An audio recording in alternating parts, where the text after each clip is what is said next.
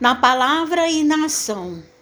E tudo o que fizerdes, seja em palavra, seja em ação, fazei-o em nome do Senhor Jesus, dando por ele graças a Deus Pai. Paulo, Colossenses capítulo 3, versículo 17. Dize-te cristão, declara-te seguidor de Jesus, afirma-te cultor do evangelho. Isso quer dizer que o nome do Senhor se encontra empenhado em tuas mãos.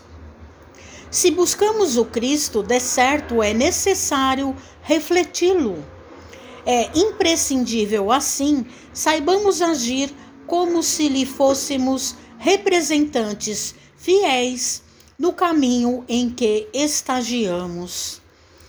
Lembra-te de semelhante obrigação e cumprindo-a, liberta-te-as de facilidades das sombras que te atormentam a marcha. Assevera-nos o apóstolo, e tudo o que fizerdes, seja em palavra, seja em ação, fazei-o em nome do Senhor Jesus, dando por ele graças a Deus Pai. Efetivamente, a palavra e os atos representam a força de exteriorização dos nossos sentimentos e pensamentos. O coração inspira o cérebro, o cérebro dirige a existência. A emoção cria a ideia, a ideia plasma as ações. É preciso, pois, sentir com Jesus para que aprendamos a raciocinar e a servir com Ele. Alguém nos sugere a extensão da maledicência nas teias do julgamento precipitado? Há quem nos chame à contemplação das chagas e cicatrizes alheias? Surgem desavenças e mágoas em nosso campo de ação?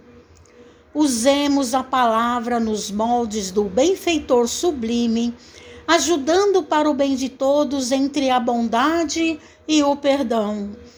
Somos tentados ao revide por ofensas inesperadas? Sofremos peterição e calúnia, apodo e perseguição? Padecemos íntimos desencantos ou desgostos e angústias no templo familiar?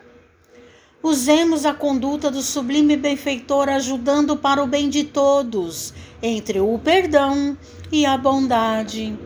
Seja onde for e com quem for, busca o lado luminoso das criaturas, mobilizando o amor puro a fim de que estejas, em verdade, na companhia do excelso cultivador, purificando a eira do mundo.